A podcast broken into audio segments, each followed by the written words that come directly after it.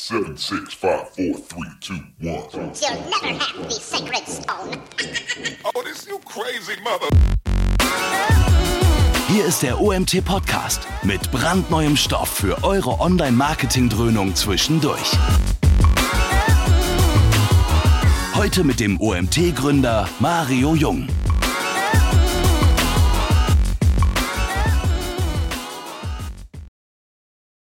Ganz kurzer Hinweis noch auf unser Gewinnspiel. Ihr wisst Bescheid, die, die jetzt schon die ganze Zeit dabei waren, die, für die ist das äh, die wiederholende Platte, die ich vor jedem Vortrag halte. Für die, die jetzt neu dabei sind, die jetzt nur wegen Philipp dazugekommen sind, ihr werdet gleich eine URL über den Chat bekommen. Wenn ihr da drauf geht, ist eine Facebook-URL, diesen Beitrag teilt, könnt ihr ein Ticket für unsere Konferenz im September gewinnen. Ich rede extra schnell, weil die meisten von euch das jetzt schon so oft gehört haben, dass ich ja nicht mehr so viel drauf eingehen möchte. Ich möchte euch viel lieber den Philipp vorstellen, den ihr im Hintergrund auch sehen könnt. Der Philipp ist das erste Mal beim OMT dabei. Ich freue mich sehr, dass er dabei ist.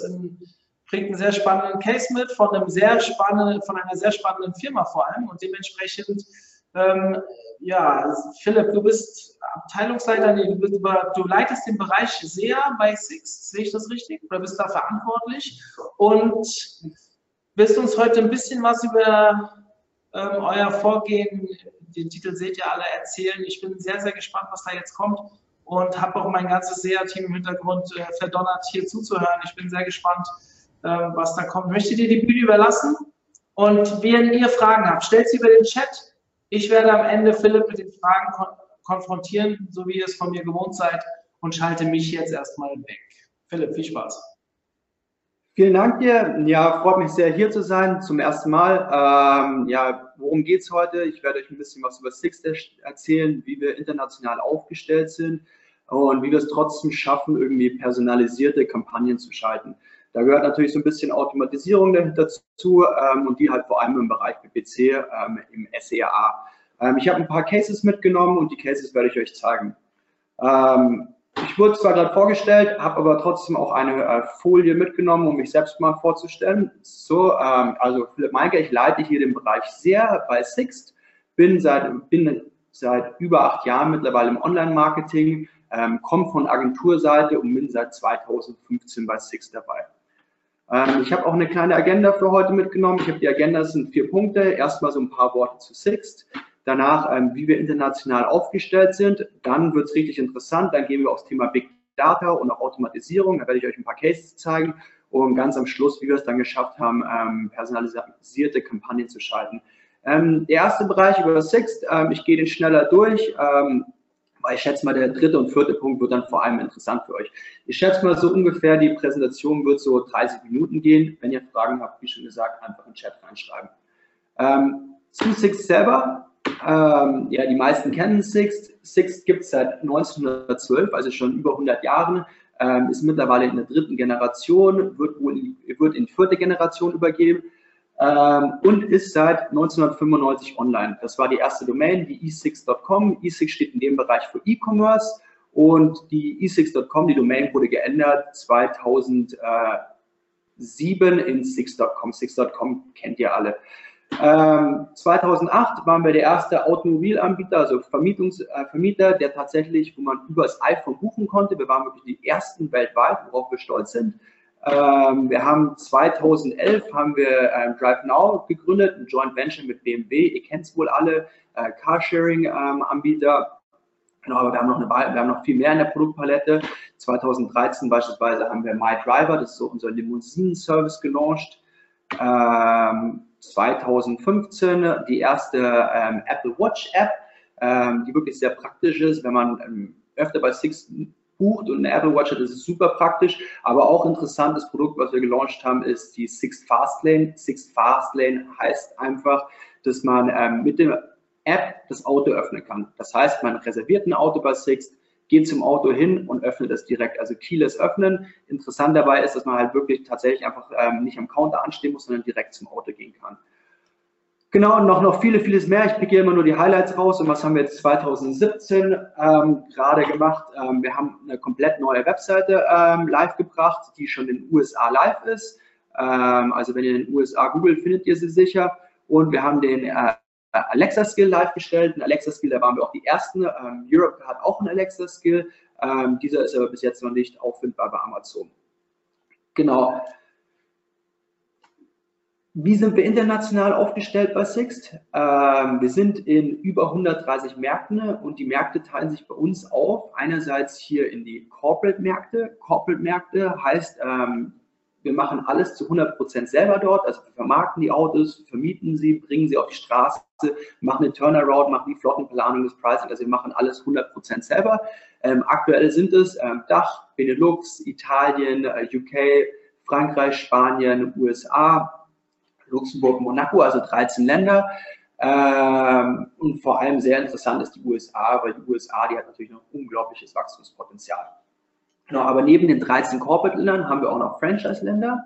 Franchise-Länder, wie der Name das schon sagt, da haben wir einen Franchise-Nehmer in dem Land, ähm, welcher die Operations in dem Land übernimmt. Also die kümmern sich um die Flottenplanung, um das Pricing und bringen die Autos auf die Straße. Und wir Six, die Marke Six, unterstützt dabei natürlich mit den Tools, mit dem Know-how, ähm, und stellt auch die Experten beiseite. Was wir unter anderem auch machen, wir haben natürlich einige Themen zentralisiert hier, unter anderem beispielsweise das Marketing. Warum erzähle ich gleich? Ähm, genau. Insgesamt sind wir in über 130 Ländern zu finden. Und ähm, die Frage ist, was ist jetzt tatsächlich die beste Strategie, um äh, vom gesamten Six-Netzwerk zu profitieren? Das heißt, wie stellt man sich im SEA am besten auf, um wirklich das volle Potenzial rauszuholen? Ähm, genau, wir haben uns das echt lange überlegt und haben auch äh, Strategiewechsel gemacht. Das war früher anders, als es jetzt ist, aber wir haben gesagt, okay, wir müssen irgendwie ein Anreizsystem schaffen. Also beispielsweise, ich bin Franchise-Nehmer in Norwegen. In Norwegen, dann habe ich natürlich nur ähm, das Ziel, meine Buchungen oder Reservierungen in Norwegen zu steigern, aber nicht in den Nachbarländern beispielsweise. Aber wichtig ist natürlich, wenn man so ein großes Netzwerk hat, die Netzwerkeffekte zu nutzen und dadurch halt auch die Buchungen in andere Länder reinzuschieben oder die Reservierung aber auch aus Ländern, anderen Ländern zu holen. Dementsprechend haben wir uns im SEA folgendermaßen aufgestellt. Wir haben gesagt, okay, unsere Kampagnenstruktur sieht folgendermaßen aus. Also wir haben gesagt, okay, wir betrachten jetzt ein Land. Wir nehmen jetzt mal die Destination Spanien beispielsweise. Woher kommen denn die Reservierungen aus Spanien? Die Reservierungen aus Spanien kommen natürlich einerseits aus dem Land selber, aber nicht nur aus dem Land selber, sondern auch aus anderen Ländern. Die meisten wissen, die Deutschen lieben es, äh, nach Mallorca zu fliegen. Urlaub, Top-Urlaubsdestination der Deutschen ist Mallorca. Das heißt, um in Mallorca die ähm, Flottenauslastung zu erhöhen, würde es natürlich Sinn machen, die Marketingaktivitäten in Deutschland für die Destination Spanien zu erhöhen. Das heißt, in Deutschland Kampagnen schalten ähm, für Spanien. Und genauso machen wir es aktuell. Wir betrachten das einzelne Land, die Destination Spanien, aber ähm, aus verschiedenen Accounts heraus. Also wir haben einerseits die Accounts im Land selber in Spanien, wir haben aber auch sogenannte Inbound-Accounts in der jeweiligen Landessprache, wo wir die Destination bewerben. Und da kommt auch gerade so die Komplexität her im kompletten SEA, weil wenn man das jetzt mal überlegt, bei 130 Ländern und jedes Land hat irgendwie dann nochmal 130 äh, Inbound-Märkte oder 129 in dem Fall, ähm, wie kann man die Destination dann am sinnvollsten auswerten, optimieren, wie stellt man sich da genau auf? Wir haben sehr viele AdWords-Accounts und wenn man jetzt die Destination Spanien optimieren will, dann muss man nicht nur in einen AdWords-Account reingehen, also nicht nur in die Domestic-Accounts hier, sondern auch in die Inbound-Accounts. Das heißt, eigentlich müsste man in alle Accounts reingehen und in jedem einzelnen Account schauen, wie die Kampagnen laufen. Und da ist die Herausforderung, und da komme ich gleich dazu. Ähm, diese das hat den Vorteil, dass wir uns so aufgestellt haben, dass wir auch sagen können, ähm, wir können auch Marketing oder SEA-Kampagnen schalten in Ländern, in denen wir keine Autos vermieten. Also beispielsweise gutes Beispiel, in China vermieten wir keine Autos, aber natürlich schalten wir Anzeigen in China für die Destination Spanien oder für andere Destinationen. Das heißt, äh, beispielsweise aus China, den Kampagnen in China profitieren halt sehr die Inbound-Länder dafür. Hat den Vorteil für uns, dass wir natürlich sehr weltweit machen können. Wir überlegen uns immer, okay, wir wollen jetzt beispielsweise, nehmen wir als Beispiel die USA, sehr viele Touristen kommen aus Brasilien in die USA. Das heißt, wir müssen in Brasilien die SEA-Kampagnen aufdrehen, um mehr Umsatz in den USA zu machen.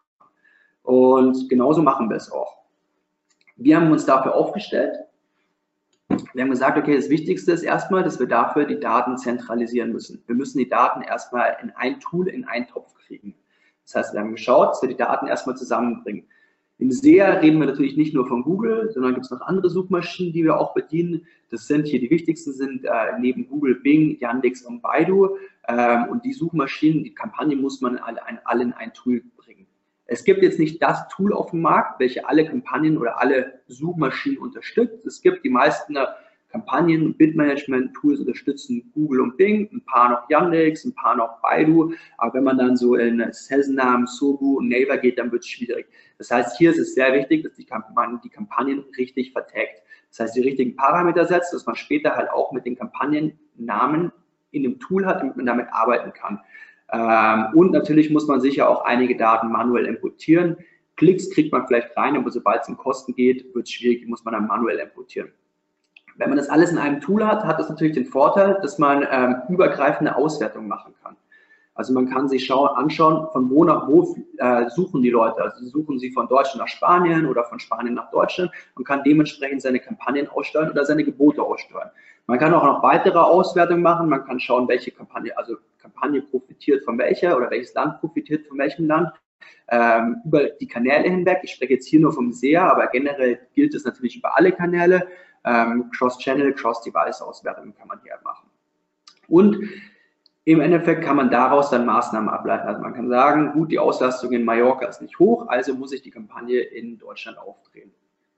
Es hört sich irgendwie alles einfach an, aber das ist genau das Schwierige. Erstmal wirklich alles in ein Tool reinzukriegen und dann, wie arbeite ich mit den Daten? Es ist zwar schön und gut, die Daten in einem Tool zu haben, aber es sind dann sehr, sehr viele Daten.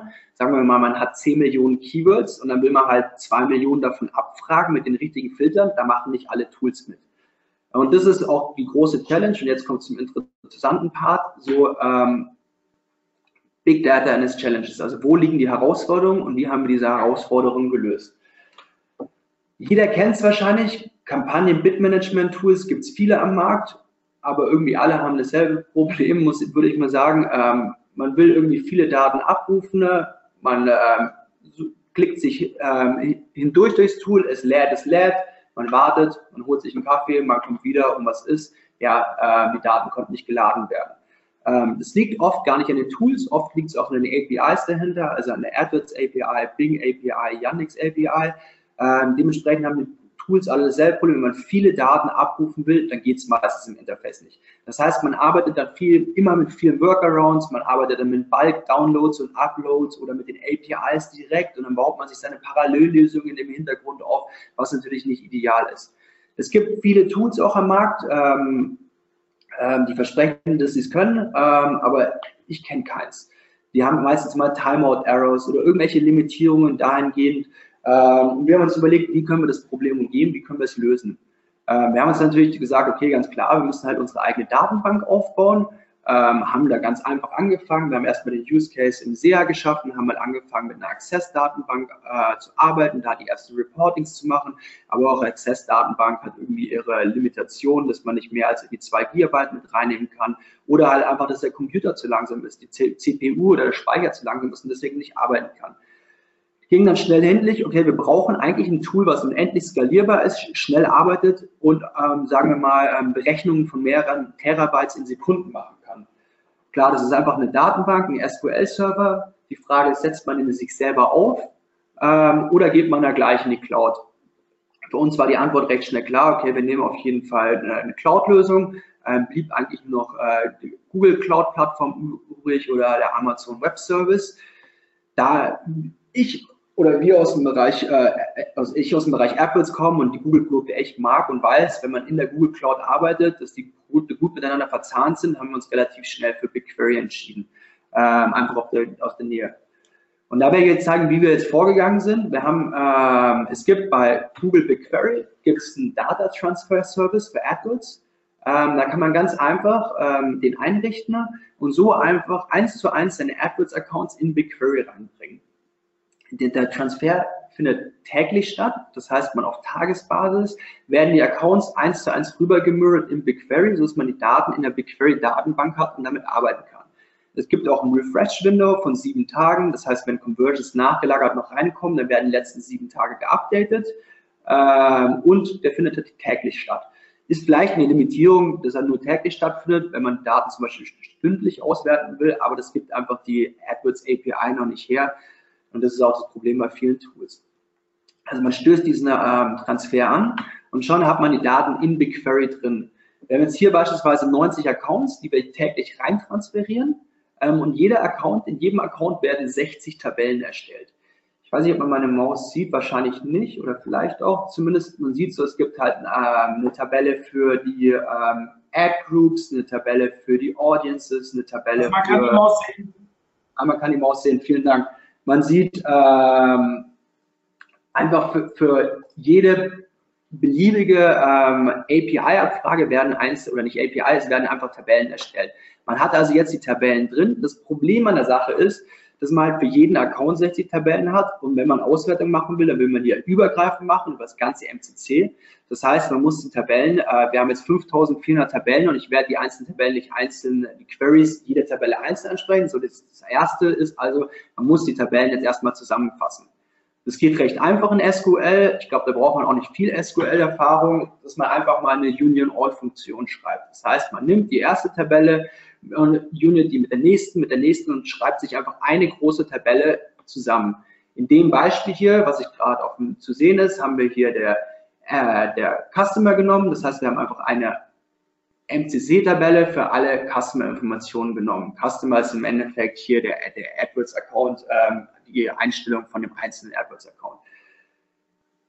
Im Endeffekt schafft man es dann aus ähm, 5400 Tabellen, erstellt man dann am Schluss 60 Tabellen, aber das sind MCC-Tabellen. Und schon hat man alle MCC-Tabellen im BigQuery drin, mit denen man dann weiterarbeiten kann.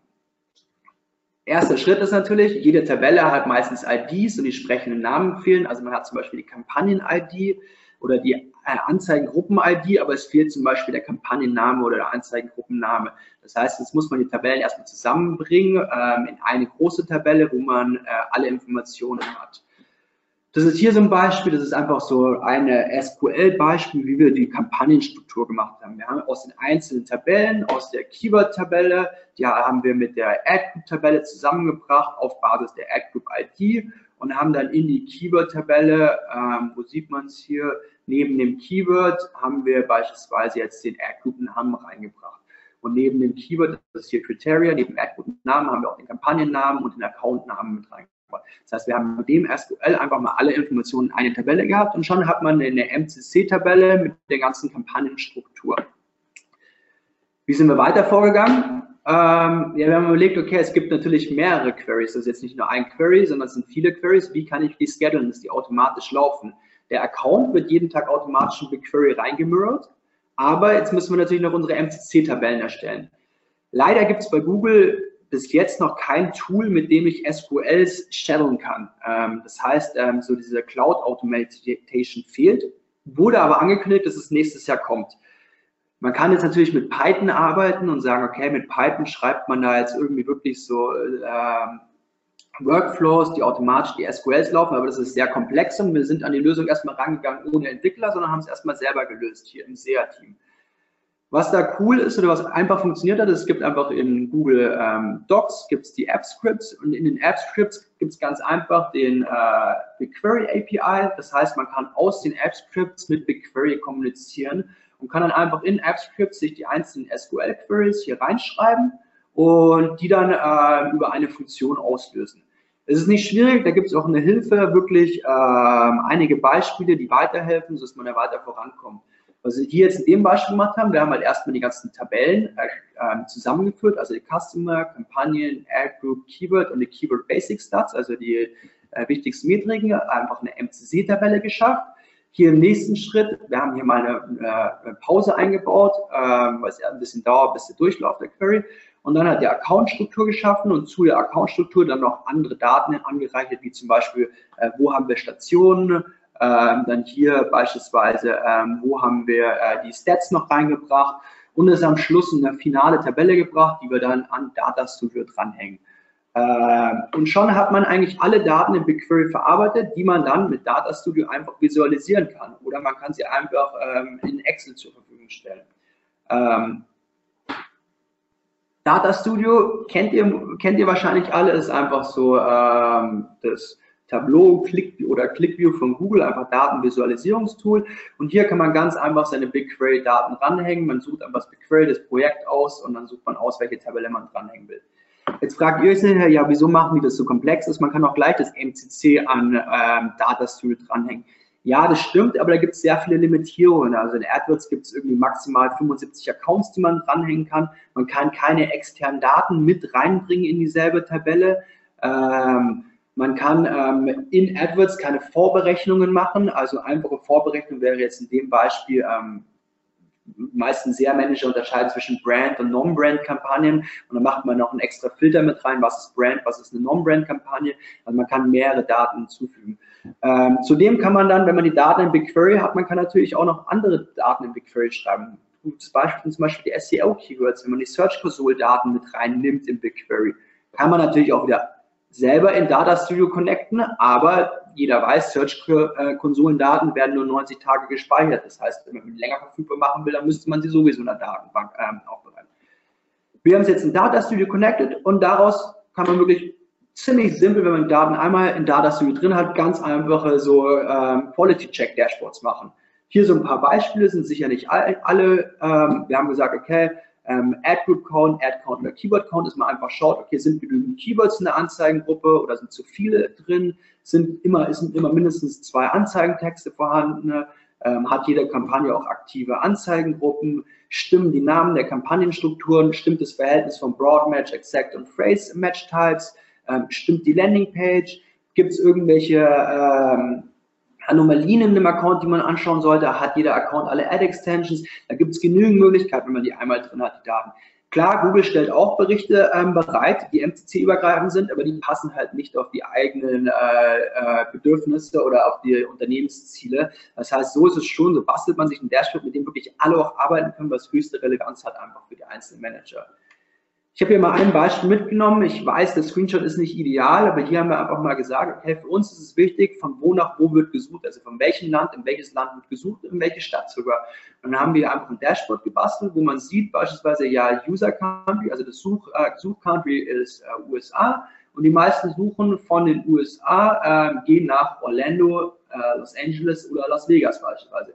Ähm, hier, da kommt mir die City nicht extrahieren, ähm, oder man sieht halt einfach die Top-Destinationen von den USA, oder generell. Okay, das ist jetzt nicht gefiltert nach USA, deswegen stimmt es gar nicht, was ich gesagt habe, aber zumindest sieht man, wenn ich hier jetzt nach USA filtern würde, wo, was ist die Destination City dahinter oder was ist das Destination Country dahinter. Und so können wir genau sehen, okay, wie funktioniert es.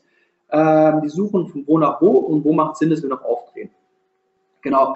Vor- und Nachteile von BigQuery habe ich hier kurz zusammengefasst, sind nicht, sicher nicht alle, ähm, ist unendlich skalierbar man kann alle Daten importieren, ähm, auch interne Daten. Äh, es ist wirklich auch einfach zu bedienen, finde ich.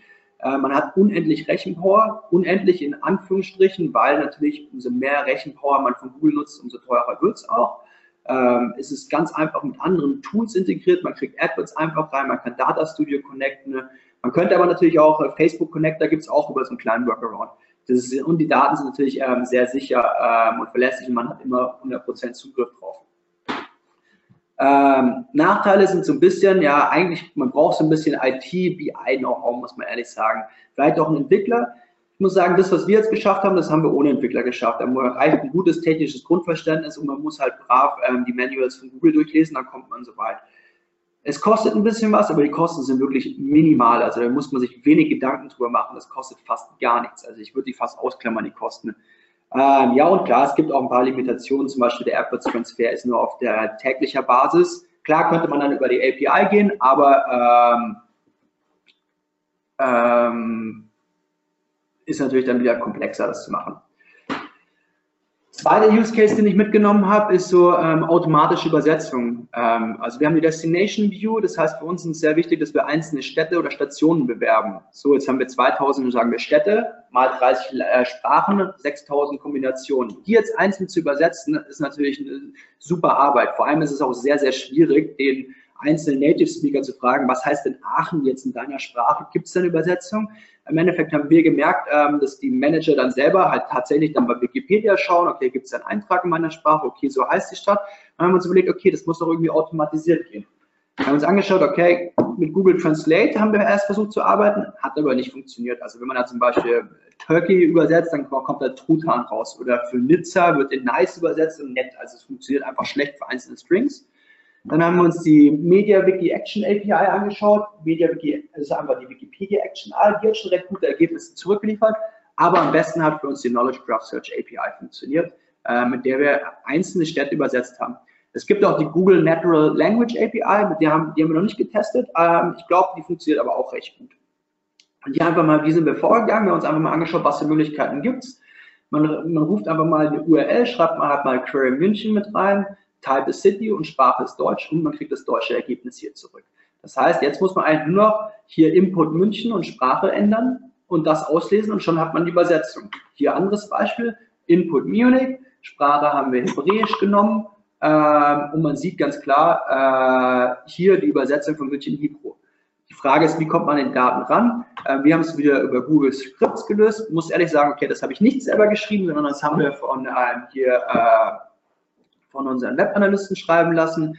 Ähm, der hat uns einfach ein ganz einfaches Skript geschrieben und mit dem Skript können wir ganz einfach die Daten in Spreadsheets abrufen. Ich habe es hier mal ähm, aufgezeichnet, wie wir es machen. Wir haben vorne hier unseren Input-Daten. Hier werden sie noch übersetzt. Wenn man sie jetzt rauslöscht, ähm, einfach mal rauslöscht und dann einfach das Skript startet, dann laufen im Hintergrund die URL-Abfragen und die URL wird ausgelesen und hier eingefügt. Das heißt, ähm, man sieht jetzt gleich, sollte kommen, ähm, dass die Übersetzungen automatisiert ins Spreadsheet reinfließen. Man sieht jetzt in dem Beispiel ähm, Aachen, wie es übersetzt worden ist in den einzelnen Sprachen. Und man muss sagen, die Knowledge Graph API ist in über 30 Sprachen verfügbar, funktioniert für uns ideal und es funktioniert natürlich nicht nur für Cities, sondern wenn jetzt irgendjemand was anderes übersetzen lassen will in Kategorien, funktioniert es auch sehr gut. Ähm, wie nutzen wir die Daten in AdWords? Ja, ganz klar, in unseren Anzeigentext nutzen wir sie, dass wir halt Placeholder haben und die Placeholder hier, die, die Stadt wird halt in der jeweiligen Sprache richtig vorbefüllt. Äh, ist vor allem in so exotischeren Sprachen wichtig, die man jetzt nicht unbedingt äh, lesen kann. Und so hat man Platzhalter, die wir halt befüllen können mit den Cities. So, jetzt habe, habe ich gezeigt, wir haben schon Quality Dashboards haben wir erstellt. Wir haben erste Übersetzungen für unsere Cities. Und jetzt die große Frage, ja gut, wie schaffen wir da noch mehr Automatisierung, sodass wirklich die ähm, richtig ähm, personalisierten Anzeigen schalten kommen. Also der letzte Punkt hier in der Personalisierung. Ähm, wir haben super viele Daten, das heißt, manuell ist es nicht möglich, wirklich die Kampagnen so aufzusetzen, dass man immer genau dem richtigen, den Suchenden die richtigen Anzeigen zeigt. Das heißt, es geht nur über, mit Hilfe von Tools und mit Automatisierung. Wir haben ähm, uns letztes Jahr dafür für eine Data Management Plattform, eine DMP, entschieden, welche wir dieses Jahr implementiert haben. DMP hat man den Vorteil, dass man First-Party und Third-Party und Second-Party-Daten verfügbar machen kann und diese dann halt in die einzelnen Acquisition-Channels reinschieben kann. Ähm, wir haben das in AdWords auch gemacht. Ähm, hier, so sind wir vorgegangen. Also im AdWords ist es nur erlaubt, mit First-Party-Daten zu arbeiten. Das heißt nur Daten, die man selber äh, auf der Webseite gesammelt hat.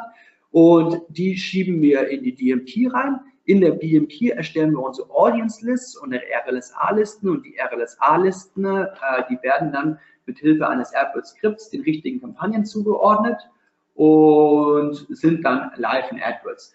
Wir haben natürlich noch parallel, sagen wir, okay, es ist nicht nur wichtig, dass die live in AdWords sind, sondern wenn wir in AdWords irgendwie eine, eine Anzeige ähm, anders targeten, dann soll natürlich auch auf der Webseite der richtige Content ausgespielt werden. Das heißt, einmal kann man halt die Teaser mit dem Ad-Server anders ausspielen auf Basis des Segments, das man hier auch in, in AdWords geschoben hat, oder halt einfach mit Optimize Elemente auf der Landingpage testen. Wichtig ist hier, wir haben eine zentrale Data Management Plattform, das heißt, diese Audience, die wir hier im AdWords nutzen, können wir auch auf der Webseite nutzen oder halt auch in anderen Kanälen. Wir haben sie mal in AdWords reingeschoben und erstmal die Daten gesammelt und dann nicht die Daten gesammelt, um sie natürlich auch für andere Kanäle, die Learnings mitzunehmen. Aber wie genau sind wir hier vorgegangen? Wir haben uns erstmal angeschaut, wir haben erstmal eine Clusteranalyse angemacht. Wir haben erstmal geschaut, okay, welche Kunden oder Besucher haben wir denn auf der Website? Und haben die versucht, in verschiedene Cluster zu bringen. Also wo sind sie hier intern bei uns, unsere Kunden, wo sind sie homogen, aber extern in der Marketinglandschaft oder im, im Web äh, heterogen. Und haben versucht, es einfach zu, äh, zu clustern und sind da folgendermaßen vorgegangen. Wir haben gesagt, okay, wir haben die Six Website Visitors, die unterscheiden wir in Leisure, Business und Family Kunden. Woher wissen wir, dass jemand ein Family-Kunde ist? Ja, eigentlich recht einfach. Ein Family-Kunde ähm, sehen wir, wenn zum Beispiel jemand auf der Webseite äh, einen Kindersitz äh, mitbucht, dann wissen wir eigentlich, das ist halt ein Family-Kunde oder Business-Kunde. Wir können ihn 100% identifizieren, wenn wir zum Beispiel wissen, okay, der hat Six Card Owner, der gibt halt seine ID ein, wir wissen, okay, das ist ein Business-Kunde. Aber auch, wenn wir wissen, okay, der, der braucht Flexibilität, gibt immer eine Flugnummer an und One-Day-Rental, dann kann man sagen, das ist mit hoher Wahrscheinlichkeit ein Business-Kunde. Ähm, oder Leisure, die man liked und bucht zum Beispiel ein Cabrio am Wochenende, er ist eher so ein Freizeitkunde. Und so haben wir mal unsere Visitor äh, unterschieden. Das sind jetzt natürlich nur Hypothesen, man weiß nicht, ob es tatsächlich so ist. Das Schöne aber mit der DMP ist, man kann ja seinen eigenen Cookie-Pool mit einem Third-Party-Cookie-Pool vergleichen und sehen, ob es da Über, äh, Überschneidungen gibt. Wir haben zum Beispiel unseren eigenen Cookie-Pool, hier Business Data, mal mit Third-Party-Cookie-Pool ähm, äh, abgeglichen und gesehen, dass zum Beispiel die Kunden bei den Third-Party-Daten sehr ins B2B-Segment eingeordnet werden. Somit konnten wir schon sehen, okay, ja, die Hypothese geht in die richtige Richtung. Es, ist, es geht in Richtung, das sind Business-Kunden. Und dann haben wir gesagt, okay, das sind jetzt unsere Audience-List und wir testen die einfach mal. Wie testen wir die im AdWords? Ähm, wir sind recht einfach vorgegangen. Wir haben nicht komplett alle Kampagnen umgestellt, sondern wir haben gesagt, wir arbeiten mit den If-Functions in AdWords. Das heißt, wenn der im Business-Segment ist, spiele ihm die äh, Nachricht aus. Wenn er nicht im Business, sondern im Leisure-Segment ist, ähm, dann spiele ihm ähm, diese Textbotschaft hier aus. Und haben auch unsere Anzeigen, unser Linking auf Anzeigenebene, von Keyword-Ebene auf Anzeigenebene hochgeschoben, äh, um ihm dementsprechend die richtige äh, Landingpage zu zeigen. Landingpage haben wir auch lange überlegt, was zeigen wir ihm? Ja klar, es ging einfach hauptsächlich so um USPs, um Businesskunde, der will halt eher während, der will irgendwie guten Luxury Car haben, der will irgendwie äh, telefonieren können während dem Auto fahren. Wir haben uns überlegt, was die USPs sind. Oder Family-Kunden, dem geht es eher darum, dass die ganze Familie Platz hat oder halt sehr ähm, sicherheitsbewusst, ein sicheres Auto, stabile, massive Bauweise, ähm, Benzinsparen soll es sein. Und so haben wir auch die Landingpages gestaltet. Also beispielsweise für Businesskunden haben wir halt ein USP reingenommen, äh, First for Business, Your Mobility Solution Partner, Family-Kunde, aber eher gesagt, er hat viel Platz für die ganze Familie. Wenn wir es nicht zuordnen konnten, haben wir aber gesagt, okay, der ist in keinem Segment. Das heißt, vielleicht haben wir die Information, wonach er gesucht hat. In dem Beispiel hat er nach, Six, äh, nach Miami gesucht, Current Miami. Alle zeigen ihm eher so Miami, so die Destination an und haben automatisch schon hier Cabrios vorausgewählt ähm, dass es halt einfach passt. Und genauso auf Mobile. Die haben wir erstellt, die ganzen Segmente, haben die live gebracht in AdWords und natürlich parallel auch im Hintergrund gemessen und geschaut, ob es wirklich eine, einen Uplift gibt oder nicht. Ähm, man sieht hier, dass es einfach mal ein Testing gemacht haben.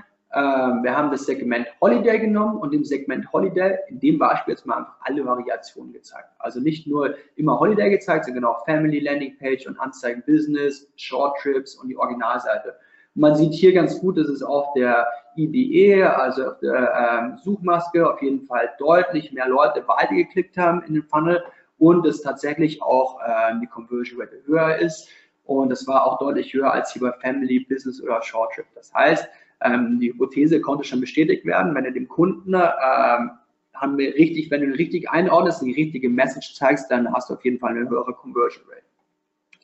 So, das war die erste Sache, wie wir rangegangen sind. Zweite Herangehensweise, wir haben uns über das RFM-Modell ähm, überlegt, wie wir herangehen können. Also Recency, Frequency, Monetary. Heißt, wann haben Sie das letzte Mal gebucht? Wie oft haben Sie gebucht und wie viel geben Sie tatsächlich aus? Darüber hinaus haben wir im Endeffekt so ein Customer Lifetime Value auch berechnet. Also und überlegt, okay, wenn wir die Informationen haben, was machen wir denn? Leute, die sowieso bei, bei Six immer buchen, müssen wir die überhaupt Anzeigen schalten oder lassen wir es einfach? Also schließen wir die komplett bei den SEA-Maßnahmen und anderen Kanälen aus. Ähm, Personen, die ähm, ja, dieser Preis, ähm, die, die ähm, viele Vergleiche machen und äh, immer wieder mal kommen, aber nicht buchen, ja, vielleicht sollten wir denen mehr zeigen. Und so haben wir überlegt, okay, wir haben halt dann Customer Lifetime Value ausgerechnet und auch dem andere Anzeigen wird gezeigt. Und nicht nur andere Anzeigen gezeigt, sondern hier ist eher der Use Case, dass wir ihn ähm, unterschiedliches Bidding im SEA verwenden. Das heißt, äh, wo wir wissen, jemand hat einen hohen Customer Lifetime Value, ja, dann zeigen wir natürlich diese Anzeige präsenter als jemand, der niedriger Customer Lifetime Value hat. Also hier geht es eher so ums Bidding. Ähm, Die Ergebnisse bis jetzt sind vielversprechend. Ähm, das heißt, es gab auf jeden Fall in beiden Fällen auch einen Uplift der Conversion Rate. Ähm, Test ist aber noch ongoing und kann sicher noch viel gemacht werden, weil ähm, da kann man natürlich noch viel tiefer reingehen. Aber viel interessanter hier, und das ist, glaube ich, sollte auch so ein Takeaway für alle heute sein, ähm, arbeitet mit Ausschlusslisten. Also überlegt euch, Leute, die sowieso bei euch im Shop buchen oder auf der Webseite buchen, muss ich den wirklich sehr zeigen? Oder Leute, die äh, tatsächlich eine hohe äh, Cancel Rate haben, bei uns heißt No-Show Rate, also beispielsweise die halt bestellen und sowieso es wieder zurückschicken, bei uns halt das K äh, stornieren, muss ich denen tatsächlich äh, wieder eine SEA-Anzeige zeigen.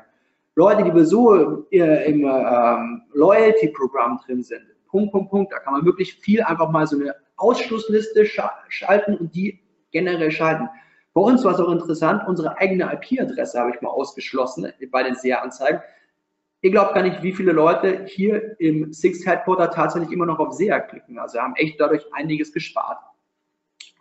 Und die dritte Herangehensweise bei der Personalisierung, wie personalisiere ich denn tatsächlich, äh, wenn der Visitor noch nicht auf der Webseite war, also ich noch keine Cookie-Information oder dementsprechend habe. Ähm, ja klar, dann kann man nur mit Third-Party-Partner arbeiten, die sind jetzt in AdWords nicht erlaubt, deswegen kann man hier mehr so auf die Webseite eingehen. Ähm, es gibt aber auch Third-Party-Daten in AdWords selber, also ich die sind schon erlaubt in AirPods, aber nicht über die DMT reinzuschieben, also in die Audience List, RLSA-Listen. Aber es gibt natürlich auch Platzhalter von Google, die man nutzen kann, also beispielsweise hier den Location Ad Customizer. Äh, hier muss ich sagen, der hat bei uns nicht so gut funktioniert, weil ähm, der zu genau einfach ist. Also jemand sucht im Münchner Umland nach Autovermietung, sagen wir mal, der kommt irgendwie hier aus Pullach und sucht nach äh, Autovermietung, dann steht in der Anzeige Autovermietung Pullach. Tatsächlich wäre aber besser, wenn München drinstehen würde, weil ist naheliegend, dass er München suchen will. Ähm, aber auf der Webseite funktioniert es natürlich gut, dass man halt ähm, so die Location schon so ein Prefill hat und auch das richtige Datum, vielleicht auch schon mal so ein Filter vorgewählt hat, welche Autos angezeigt werden oder hier das Bild von München reinnimmt. Da funktioniert es sehr gut. So, ähm, das war's für heute. Ich hoffe, ihr konntet was mitnehmen. Ähm, ich freue mich auf die Fragen. Ähm, bevor es mit Fragen losgeht, noch ein Anliegen von meiner Seite. In München äh, gibt es so eine PPC Meetup-Gruppe. Äh, Würde mich freuen, jeder, der aus München ist, äh, tretet der Gruppe bei, schaut vorbei, ist einfach ein Network-Event äh, für euch. Äh, ist nicht so, dass da irgendwie was verkauft werden soll, irgendein Produkt oder Service, sondern einfach nur, um die Leute in München zusammenzubringen und solche Themen wie BigQuery und andere Themen zu besprechen. Ähm, ich habe gemerkt einfach, dass viele Leute damit arbeiten, aber es einfach wenig ausgetauscht wird, weil es noch so in einer frühen Phase einfach ist. So, also vielen Dank von meiner Seite.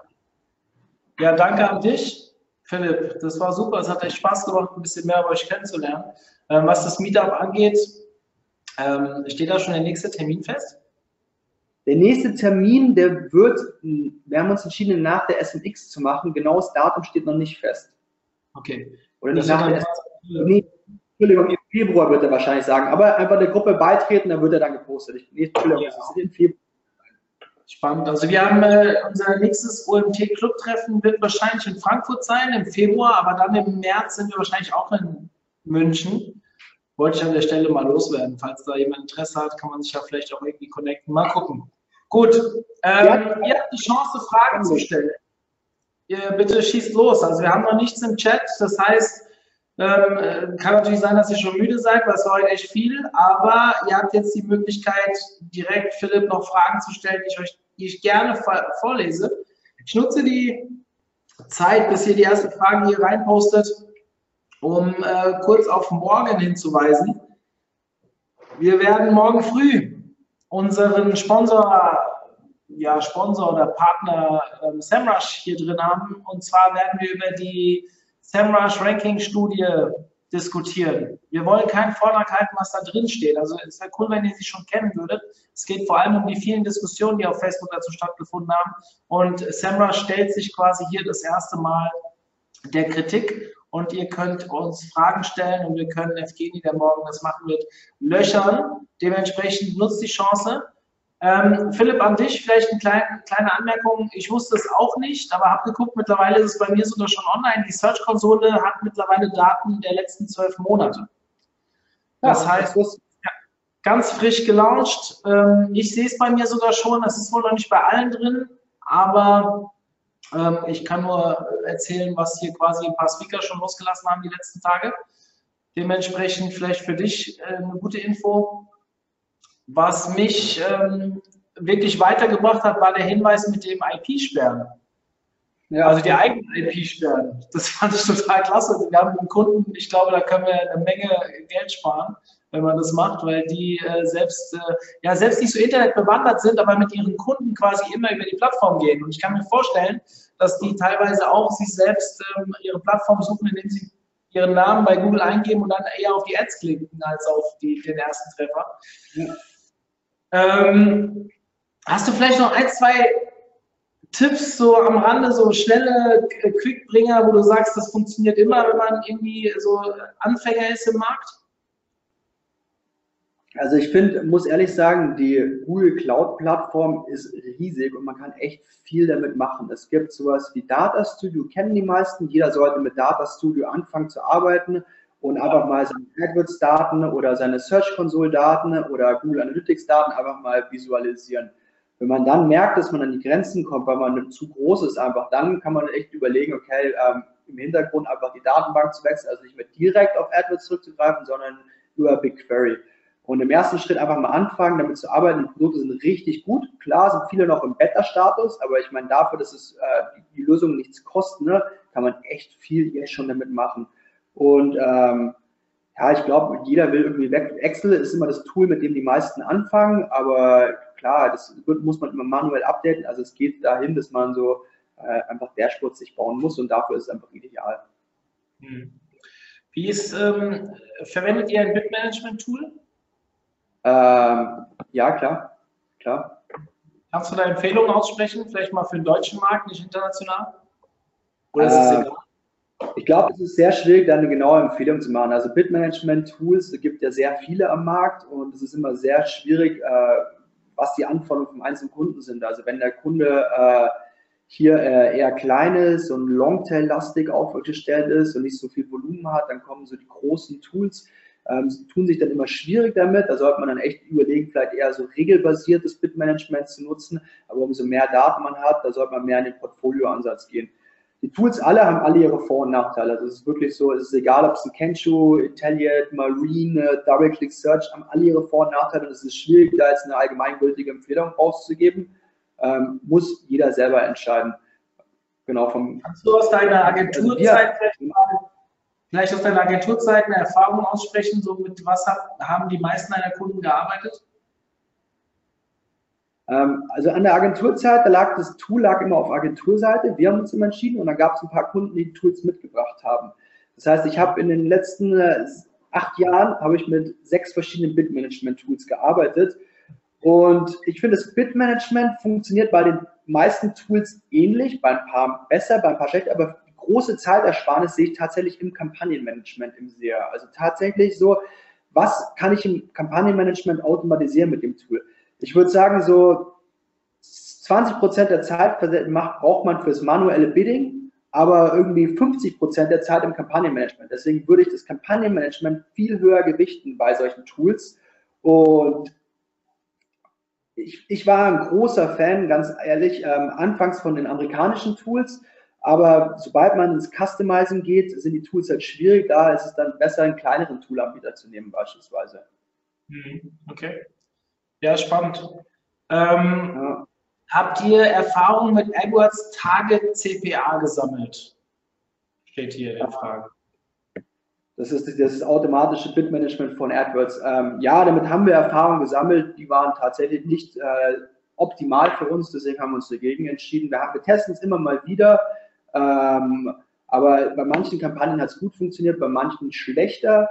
Und uns ist es halt wichtig, dass wir ein Bitmanagement über alle Kampagnen haben, also beim kompletten Account und nicht nur bei manchen Kampagnen funktioniert es und bei manchen funktioniert es nicht.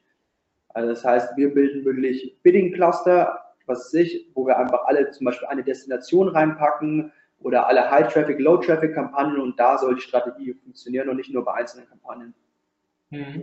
Ich, vielleicht mal eine Frage, die mir gerade so aufploppt. Ähm, wir hören immer wieder, wenn wir, also wir betreuen sehr viele Kunden SEO-seitig und da werden wir auch sehr häufig gefragt, ob wir auf AdWords schalten würden. Äh, machen wir dann teilweise auch, aber was sehr häufig ein Problem ist oder was, womit wir sehr häufig konfrontiert werden, ist, dass die bereits von Google angegangen wurden und äh, quasi um, ja, gefragt wurden, ob Google sie selbst unterstützen kann als Firma und es ist ganz interessant, dass, also Google scheint ja irgendwie was aufzubauen, aber da sind teilweise ja die Unterschiede der Ergebnisse, also die, die variieren extrem. Gibt es hier so aus deiner Erfahrung, würdest du jemandem empfehlen, dort direkt mit Google zusammenzuarbeiten, sage ich mal als Einsteiger oder als jemand, der, der noch nicht so viele Berührungspunkte hat, oder würdest du eher an eine Agentur rantreten? Ähm, also ich würde immer auf den Support von Google zurückgreifen. Auch Google unterstützt uns. Das ist richtig, richtig gute Unterstützung, muss man sagen. Ähm, okay. Aber halt in allen Bereichen. Und man braucht immer jemanden, der alles hinterfragt. Also muss ein Experte da sein, der sagt, okay, macht das so Sinn oder nicht. Ansonsten kann man schnell äh, viel ausgeben einfach. Also ich würde mir von Google Unterstützung holen, aber trotzdem muss man einen Experten in-house haben. Wenn man die nicht hat, dann muss man es über eine Agentur machen. Ja, okay, also selbst ein bisschen Know-how aufbauen, dass man auch, auch Google als eigentlichen Anbieter der aber natürlich auch verfolgt, der will ja auch seinen Gewinn maximieren, da muss man natürlich ein bisschen aufpassen. Die haben natürlich ein großes Interesse dran, dass ihr A, Geld ausgebt, B, aber natürlich auch Erfolg habt. Nur es klappt halt nicht immer. Das Geld ausgeben steht, glaube ich, erstmal auf Stufe 1. Dementsprechend sollte man vielleicht in-house ihre ähm, ja, Reputation, nicht Reputation, die, die, das Know-how aufbauen, die auch wirklich auch hinterfragen zu können, zumindest äh, einigermaßen. Ähm, sehe ich genauso. Danke Philipp, du, es ist nichts mehr reingekommen. Ich würde sagen, vielen, vielen Dank für den Vortrag, für die Einblicke, die du uns gegeben hast. Ich fand es sehr, sehr spannend. Und wir bleiben dann eigentlich damit, dir frohe Weihnachten wünschen, wünschen zu können, weil du bist, musst du noch ran morgen und übermorgen oder bist du jetzt fertig? Nö, ich arbeite noch bis Freitag, aber dann habe ich auch frei. Super. Dann gönne ich dir das und einen schönen Urlaub, schöne Feiertage. Danke für deinen Input und ja, wir hören uns hoffentlich dann 2018 nochmal. Super, auch vielen Dank von meiner Seite, hat Spaß gemacht. Bis dann, ciao. Ciao.